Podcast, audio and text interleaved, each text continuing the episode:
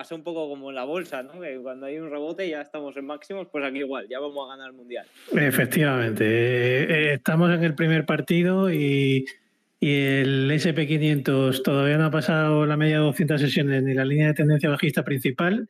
Pero ya, ya estamos viendo eh, máximos históricos, ¿no? De nuevo. Así que sí, muy buena analogía esa que has hecho de la bolsa con el fútbol. Sí, la verdad es que es, similar. Al final, esto nos demuestra que la psicología de la gente funciona un poco igual, eh, ya sea en la inversión, ya sea en el fútbol, ya sea en cualquier aspecto de la vida prácticamente. Efectivamente. Así que, pero bueno, dime, dime. Nada, eh, empezamos el día de hoy, ya sabemos que semana algo tranquilita, hemos tenido movimiento, ayer vimos al S&P 500 subir un 1,36%, eh, hoy está subiendo 0,25%, parece que rechaza un poco al alza, ya está muy próximo a la media de 200 sesiones, muy próximo a zonas importantes y nada, eh, cuéntanos un poco, ¿cómo lo ves? Pues mira, estamos a 28 minutos de tener ciertas noticias importantes, como es la, se hacen públicas las actas de la FED de la última reunión. ¿no? Entonces, eh, ¿qué, puede, ¿qué podemos esperar? Eh, si encontráramos pistas en las actas de la FED de que eh, los miembros son más dovish que hawkish, ¿vale? O sea, son, abogan más por la por la relajación de subidas de tipos de interés, el mercado se lo podría tomar con, tono alcista. ¿vale? Si por el contrario las actas lo que reflejan es eh, un comentario todavía más duro del que ya de por sí eh, hizo Jerome Powell, que desencadenó la, última pequeña corrección que tuvimos, bueno, ese día sí que fue fuerte, pero luego ha ido recuperando, pues eh, el mercado podría tomárselo mal. Eh, también está la situación de que sea exactamente lo que, lo que comentó Powell y entonces pues nos, nos quedaríamos eh, prácticamente planos, ¿no? Pero sobre todo atentos porque si las noticias son un tono más suave que el que empleó Powell, eh, sí que el mercado podría tomárselo al alza y ser capaz de superar esos 4.030 que de momento le están costando. Pues estaremos atentos, fíjate si hay pocas noticias para que eso sea una noticia. ¿eh? Sí, sí, al final, pues eso, las actas de lo que se ha comentado ya hace casi un mes, ¿no? Que se, que, se tomaron la decisión de sobre tipos de interés.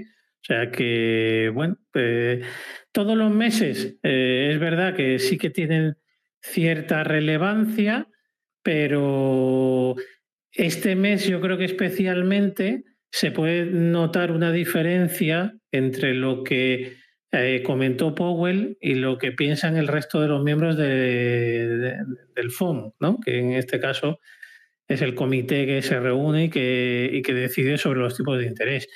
Bueno, es lo último que nos queda antes de mañana tener festividad de acción de gracias, de Thanksgiving, y, y el mercado en estas fechas suele tener históricamente un tono, un tono positivo, ¿no? Por lo menos eh, hoy y seguramente el viernes, que es Black Friday, pues, pues la gente pueda, pueda comprar.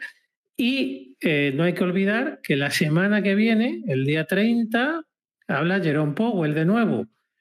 Y ya se está rumoreando que si no nos va a dar un discurso del tipo del que nos dio en Jackson Hole en agosto, cuando justo estábamos ahí, que no sabíamos si rompíamos la tendencia principal, pues eh, soltó el discurso aquel un poco demoledor y que parece que todos los bancos centrales se pusieron de acuerdo para tirar los mercados abajo, pues está rumoreando que como esto va tan bien, pues que si no va a ser otro discurso del tipo, eh, oye, mercados, que vais un poquito rápidos, que no sé por qué tanta felicidad.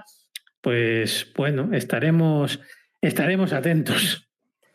Yo hoy me he dado cuenta, que lo quería comentar contigo, eh, de un patrón técnico, sobre todo, vamos a comentarlo contigo y con todos los oyentes, que es que el volumen está decayendo bastante y las últimas cuatro veces que ha sucedido esto, con un volumen así tan decayendo, ha sido la primera vez en diciembre de 2021, donde eh, hicimos máximos y a partir de enero empezamos a caer, ahí había un volumen bajísimo, también lo hemos vivido en marzo con ese rebote, eh, ese primer toque a la línea de tendencia, también lo hemos vivido en ese rebote de junio y también lo hemos vivido en ese rebote de agosto, justo cuando llegó a la media de 200. Entonces, a mí me gustaría ver más volumen o por lo menos un intento de, ruptura de media con más volumen.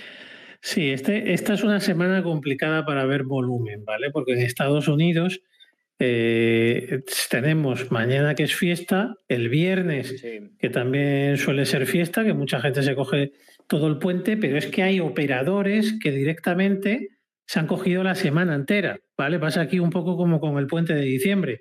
Cuando tienes dos o tres días festivos ahí en la semana, mucha gente se pide la semana entera.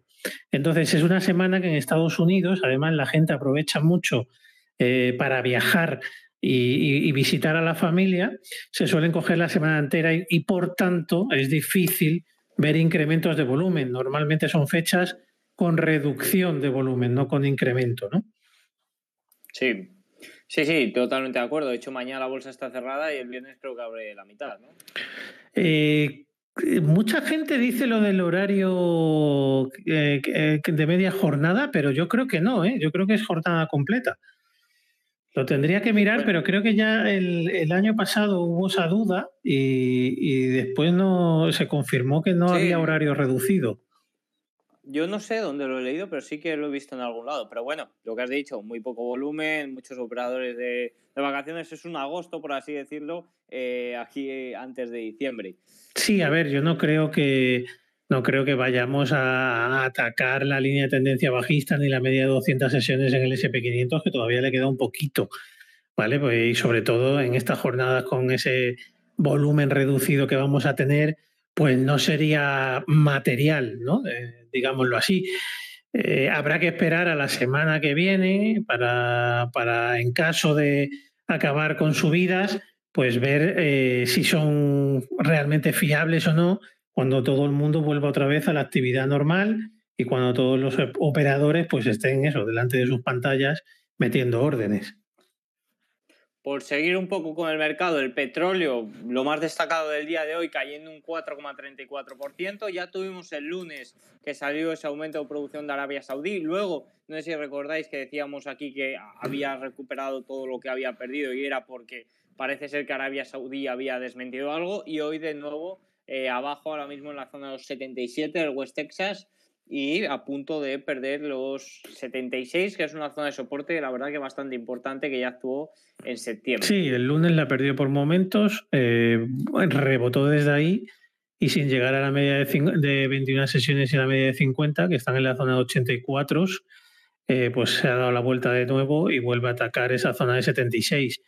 Si no es capaz de aguantarla, eh, pues realmente la cosa empieza a pintar más fea eh, más fea para el petróleo, más fea para las acciones energéticas, porque un petróleo más barato eh, pues puede ir dañando poco a poco sus resultados, aunque todavía está, estamos por encima de las cifras donde, del barril, donde las petroleras o las compañías del sector energético siguen ganando dinero, pero claro, si sigue bajando mucho, pues se va recortando sus márgenes, ¿vale? Así que, pero bueno, todo eso podría ser bueno de cara a, una, una, posible entrada en recesión o una última fase del mercado antes de que el mercado pudiera tirar de nuevo hacia arriba, ¿vale? Así que la verdad es que, es que está el mercado muy interesante, está, eh, los, índices, los principales índices están... Eh, acercándose a, acercándose a la zona de resistencias. El petróleo también está en soporte muy importante. El dólar también está en soporte muy importante en la media de 200 sesiones. La yield del bono a 10 años pues también está eh, ahí consolidando por debajo de, la media de 50 sesiones. Y, bueno, son zonas importantes, al igual que el VIX, que también está eh, en zona importante, porque por debajo de 20 pues no se considera que hay, que hay alta volatilidad en el mercado, ¿vale? Estamos ahora mismo en la zona de 21, que también sería una zona de posible rebote.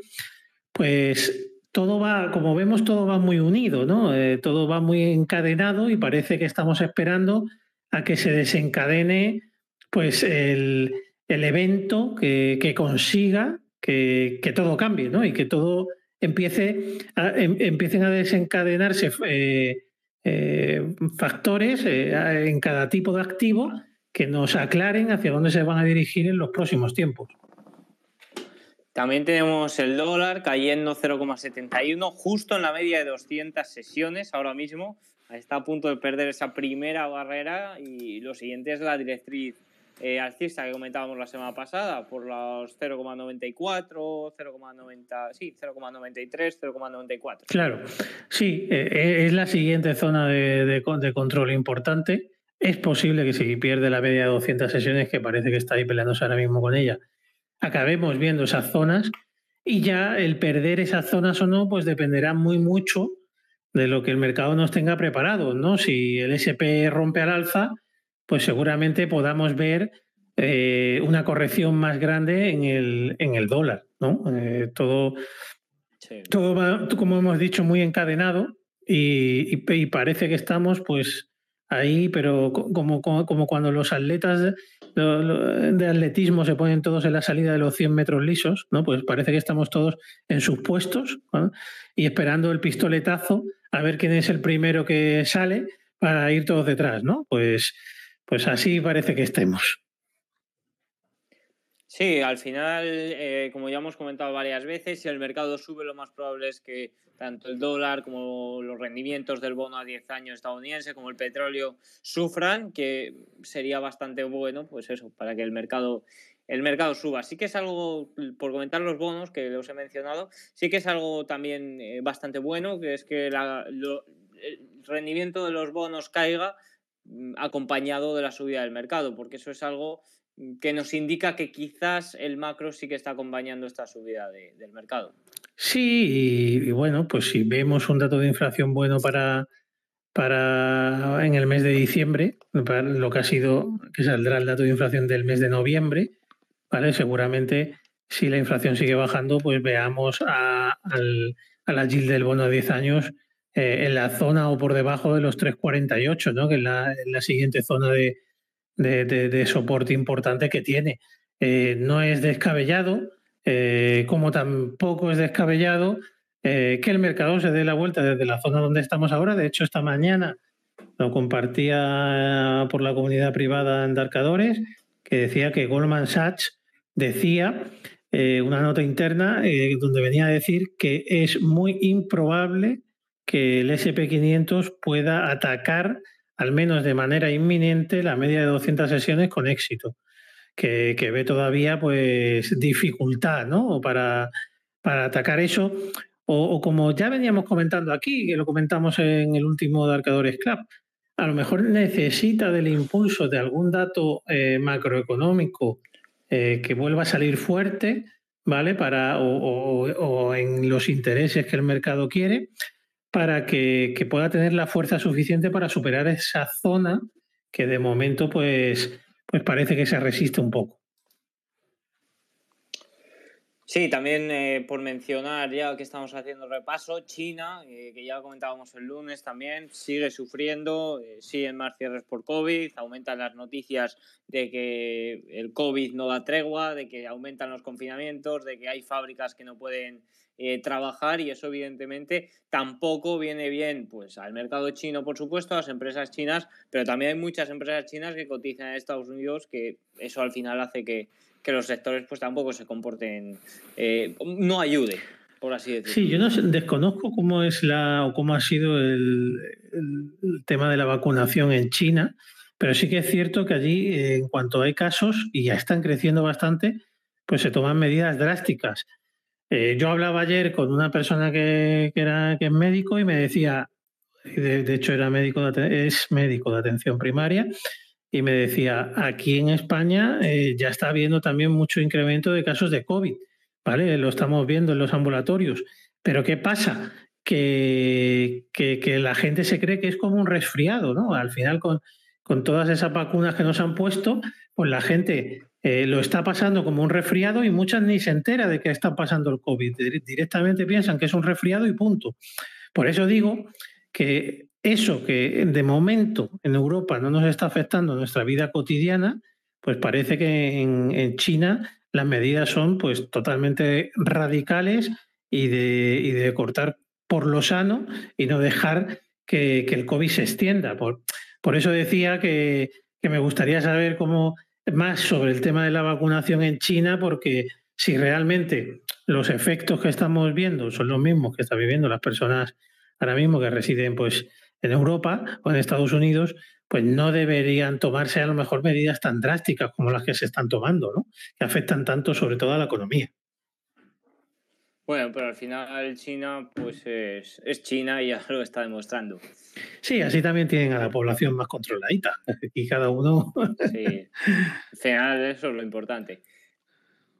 Bueno, eh, por comentar así un poco la noticia graciosa del día, que es Cathy Wood, dice que el Bitcoin alcanzará el millón de dólares en 2030.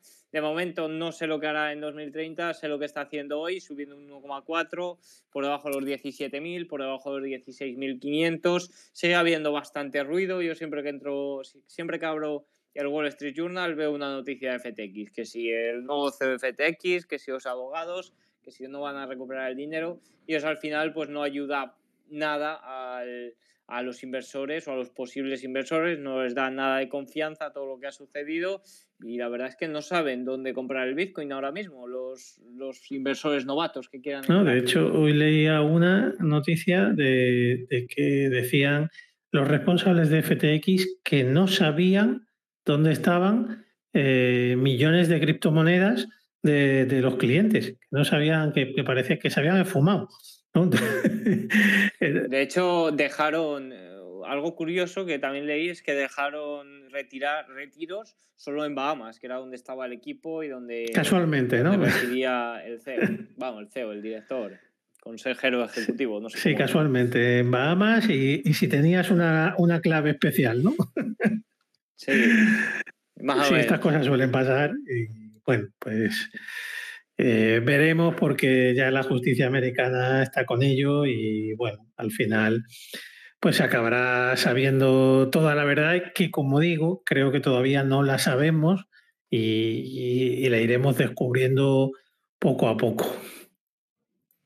Por sectores, el sector más afectado evidentemente la energía, tenemos hoy tirando bastante al sector servicios de comunicación, el consumo cíclico, la tecnología, así por decir los tres mejores. La verdad, tengo ganas de que en estos podcasts empezamos a, empecemos a hablar de compañías que se están comportando bien, sectores, industrias, pero es que es una de cal y una de arena. Es que no podemos estar no podemos comentar algo hoy para quitarnos la razón del lunes que viene. Efectivamente, es que se, se, ven acciones que despuntan, hay acciones que están fuertes pero que, están muy sensibles, ¿no? Que el mercado eh, a veces te da y te quita la razón por días, otra por semanas, y es complicado, no hay, no hay mucha estabilidad, ¿no? Entonces, como digo, estamos tan cerca, tan cerca de las zonas clave y súper importantes, que es mejor tener un poquito de paciencia, eh, aunque a veces sé que a muchos les cuesta esto de la paciencia, pero es muy recomendable tener ese punto de paciencia porque, si pasamos esas zonas importantes y, nos quitamos barreras de encima, eh, todo empezará a funcionar mucho mejor. ¿De acuerdo? Y todo eh, empezaremos, podremos empezar a hacer operaciones con mayores probabilidades de ganar que las que hemos tenido en el último año, donde hemos actuado con las mayores probabilidades de perder. Entonces, ahí será cuando el mercado eh, haya viento de cola y no viento de cara, ¿vale? Y bueno, pues mucha gente eso no lo ha sabido hacer y lleva un año actuando con viento de cara y viendo que, cuesta mucho, que cuesta mucho. Bueno, pues es lo que ha tocado. Ojalá que esto acabe.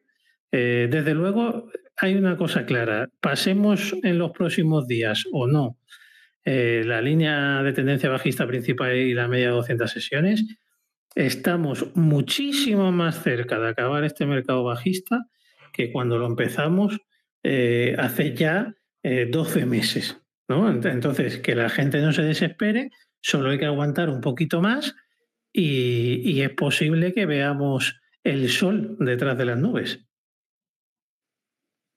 Sí, al final la gente tiene poca paciencia y es lo que, lo que venimos diciendo, lo de eh, tienes que invertir, que la inflación te roba un 10%, inviertes en, en el S&P 500 menos 30%, menos 20%, creo que está ahora menos 18%. Inviertes en el Nasdaq que menos 30%. Eh, pues ten paciencia que, que, seguro que hay oportunidades y al final eh, cuando el mercado está alcista siempre hay buenas oportunidades, eh, no hay que precipitarse por encontrar sí o sí el suelo, porque ya, ya podremos operar de una forma más tranquila. Sí, los hay, los hay como, como tú decías, eh, que, tienen, que tienen prisa eh, por entrar, prisa por, por operar gente que, que, no se puede quedar quieta, ¿vale? Que, es que el impulso ese de operar, que es tan peligroso, ¿vale? Porque ese impulso sin control te puede llevar a pérdidas, pues, pues también tenemos que aprender a, controlarlo. Y si la gente quiere hacer trading o ser un buen inversor, pues esa es una parte, una parte fundamental, ¿vale? Luego está la gente también eh, pues que, invierte a larguísimo plazo, o, dicen ellos que invierten a larguísimo plazo. Hay algunos que están convencidos, pero otros no. ¿vale? Otros invierten a larguísimo plazo porque no han sabido salirse a tiempo, ¿vale? Y, todavía tienen la esperanza de que acciones que han caído el 80 al 90% en, esta, en este mercado bajista recuperen. Bueno, oye, pues eh, ojalá, ojalá, pero la mayoría de esas acciones no, van a recuperar, al menos durante muchos años, lo que, lo que han perdido. ¿no? Entonces, la mejor estrategia ha sido quedarse, eh, bueno, salirse en su momento, quedarse eh, con mucha tranquilidad durante este mercado bajista. Y el otro día compartí una frase que decía, el dinero de verdad no se hace en los mercados alcistas, se hace en los bajistas, no perdiéndolo. ¿Vale? O sea, al final nos creemos que el dinero se hace en el alcista y no, porque si en el bajista lo pierdes, luego tienes que correr mucho para volver a la situación que tenías de partida. ¿Vale? Entonces, eh, no tenemos esa percepción, pero es la real. El dinero se hace en los bajistas. Si eres capaz de controlar las pérdidas, tienes eh, gran parte de la carrera hecha de controlar las pérdidas, no de entrar a lo loco porque pienses que un valor está barato, porque eh, lo barato puede estar más barato y cuando algo cae un 10%, o sea, tan solo un 10% ya no tiene que subir un 10%, tiene que subir más de un 10% para recuperar. Efectivamente, por ese tipo de dificultad es por la que hay que controlar las pérdidas eh, siempre, pero especialmente en un mercado bajista, porque el mercado bajista no te perdona. El mercado alcista te perdona un montón de errores, pero en los bajistas nadie te perdona, va por ti. Bueno, pues yo creo que hemos repasado un poco todo. No sé si tienes algo más que comentar. Pues no, poca cosa más. Vamos a ver que atentos a dentro de cinco minutos a las actas de la FED, a ver qué nos dicen y a ver cómo reacciona el mercado. Y ya, pues mañana festividad. Y Dark Friday, ¿no? Sí, correcto. Dark Friday, la semana que viene, el lunes, sin falta, a todos los que estén apuntados en la newsletter de Darkadores, que se puede apuntar a través de la página web, pues recibirán la oferta de Black o de Dark Friday, que llamamos, por si quieren probar el servicio eh, en condiciones eh, especiales. Perfecto. Pues eh, dicho queda, que lo apunten y nos vemos el lunes. Efectivamente, un saludo para todos. Chao.